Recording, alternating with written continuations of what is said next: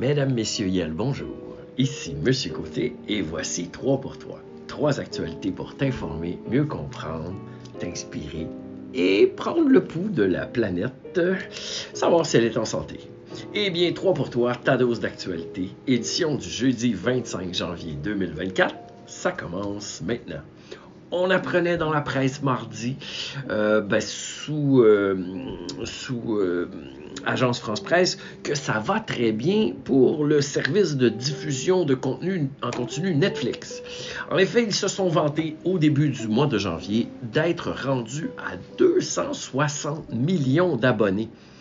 Ils en ont ajouté 13 millions de plus durant le congé des fêtes euh, et ils disent que c'est surtout avec la fin des séries euh, Sex Education, The Crown ainsi que le spécial Squid Game euh, Challenge, ça a attiré beaucoup de personnes qui sont allées remplir les, les, les codes d'écoute de Netflix.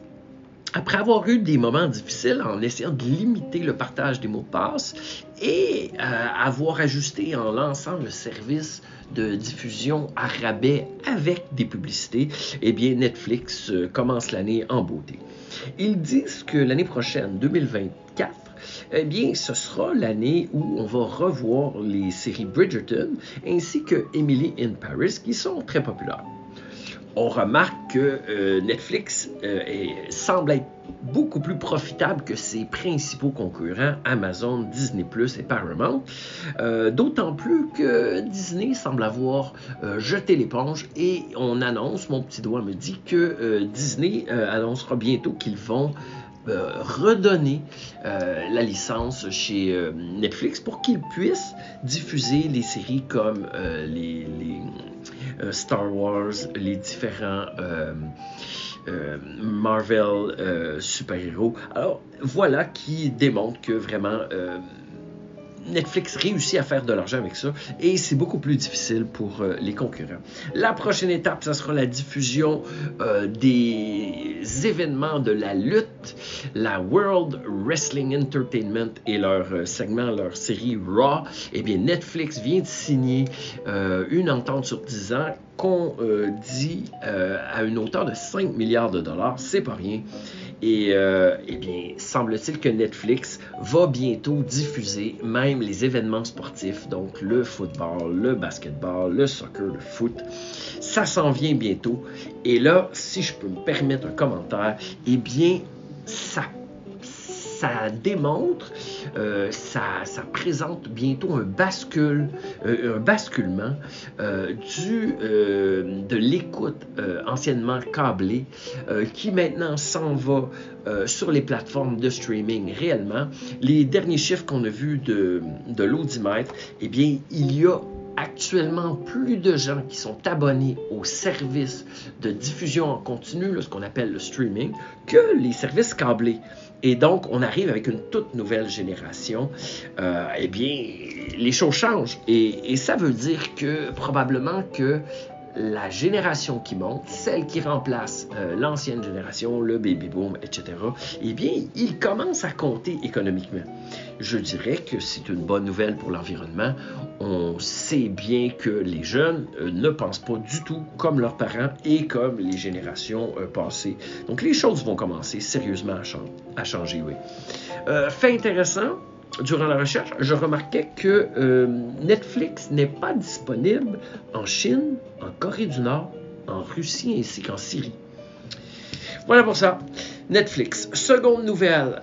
Et bien plus sérieux, plus grave peut-être. On apprenait, euh, c'était euh, hier, que les scientifiques de Chicago euh, à l'origine de ce qu'on appelle l'horloge de la fin du monde, hein, le Doomsday Clock, créé en 1947 par des professeurs de l'Université de Chicago. Euh, parce que dans les années 40-50, euh, ben, la bombe atomique avait été créée.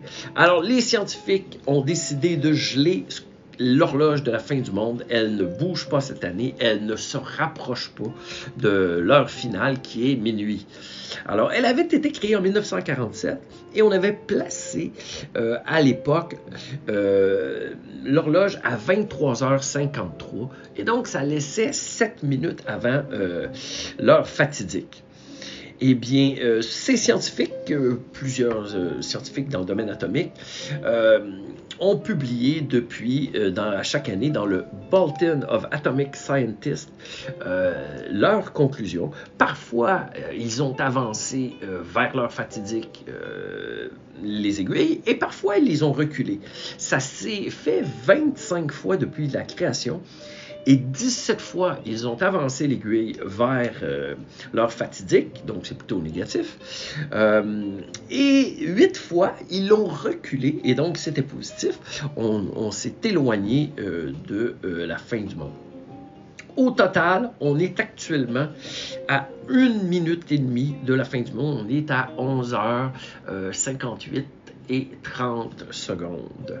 Il faut remarquer que ça fait 76 ans que cette horloge est créée et euh, que nous sommes rendus à 80, euh, environ 80% de la distance qu'on avait euh, donné au départ.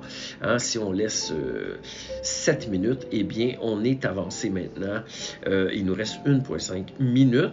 C'est du sérieux. Euh, j'aime à dire que ce ne sont pas des humoristes, ce sont des scientifiques.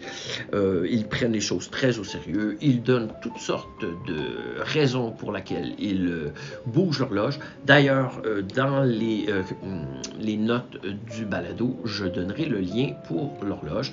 Mais juste pour le dire, à la création, ben, on crée l'horloge en 1947, on la place à 23h53.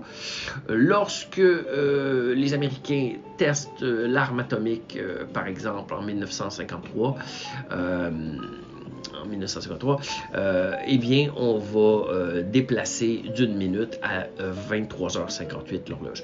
un peu plus tard, quand les accords entre les États-Unis et l'URSS, les accords de négociation pour la limitation des armes nucléaires, ce qu'on a appelé les accords SALT 1, vont être faits, et donc des traités d'entente, eh bien, on va reculer, éloigner l'horloge de de deux minutes. Euh, et à ce moment-là, en 1972, elle était à 23h48 faut remarquer que la progression, si on regarde les différents graphiques qu'on a mis, eh bien, la progression entre 1947, date de sa création, et 1991, hein, la chute euh, du mur de Berlin, l'ouverture, la, fin de l'Empire soviétique communiste, eh bien, ça s'était fortement amélioré. On avait reculé en 1991 euh, jusqu'à la date la plus éloignée. Euh, de l'heure fatidique en 91, on était à 23h43 euh, parce que les accords étaient bons, etc. Et on doit dire que en, 19, euh, 2010 a été la dernière fois où on l'a euh, éloigné et depuis 2010, donc on se rapproche un peu trop. C'est ça pour l'horloge. Donc en 76 ans, on est passé de plus en plus proche. Mais cette année, les scientifiques euh, notent que euh, on ne va pas l'avancer plus. Euh, ils disent qu'il y a quand même quatre facteurs qui sont importants, soit les risques de guerre nucléaire à cause de l'affrontement entre la Russie et l'Ukraine, les risques plus élevés suite aux, troubles en Israël entre Israël et Gaza, le réchauffement climatique qui est maintenant pris en compte dans leurs évaluations et en quatrième position. Ils disent ben il faut euh, surveiller parce que il y a menace de désinformation avec la création de l'intelligence artificielle qui de plus en plus euh, joue euh, un rôle dans diffusion des informations. C'était la nouvelle numéro 2. La nouvelle numéro 3 que nous avons décidé de souligner, eh c'est une bonne nouvelle. nous apprenons que des chercheurs de l'université Harvard, en collaboration avec la compagnie pharmaceutique Roche en Suisse, eh bien, ils ont découvert un tout nouvel antibiotique qui euh, va aider à lutter contre les bactéries. Il faut le dire que depuis la fin du 20e siècle, euh, il y a ce qu'on appelle un problème de résistance aux antibiotiques. Donc, alentour de 1975, 1999, 2000, vraiment, les scientifiques se sont dit, ben, les antibiotiques qu'on a, eh bien, ça fonctionne de moins en moins bien euh, pour combattre les bactéries. Alors, on, est à la recherche d'antibiotiques plus efficaces. Alors, le résultat de la recherche a, été publié dans la revue scientifique Nature. Euh, et ils ont appelé cette nouvelle molécule antibiotique le zosurabalpin, si je puis euh, bien prononcer. Et pour le moment, ça semble fonctionner très bien, c'est ce qu'on nous dit. Euh, et c'est même qualifié de très efficace. Attention par contre, deux mises en garde.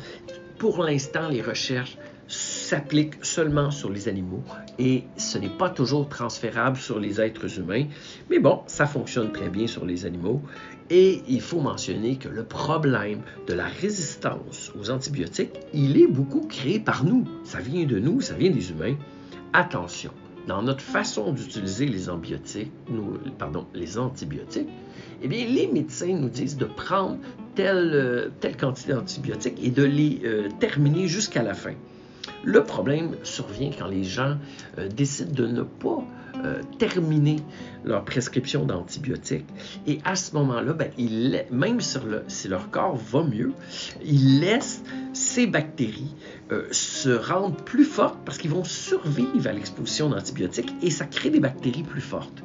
Et donc, c'est ce qui euh, contribue beaucoup euh, au problème de la résistance des bactéries aux antibiotiques. Voilà pourquoi c'est important. Eh bien, parce que ça parle de notre santé. Voilà, c'était nos trois nouvelles. Euh, ça va très bien pour Netflix. La concurrence, euh, franchement, est en train de, baisser pavillon devant leur force.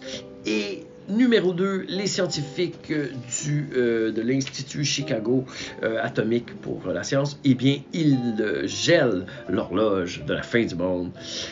et troisième nouvelle, eh bien, des chercheurs ont découvert une nouvelle molécule antibiotique qui, qui, euh, vainc la résistance des bactéries. Voilà, si vous avez aimé, partager le balado avec un ami. Et si vous avez des commentaires ou des suggestions, je vous rappelle notre adresse en un mot balado.3 pour toi à gmail.com. Et je vous laisse avec un proverbe africain, en tout cas qu'on attribue aux Africains. Un arbre tombe, grand fracas. Une forêt pousse, pas un bruit. Voilà, c'était 3 pour toi, ta dose d'actualité. Je vous souhaite une bonne semaine. C'est à vous de jouer.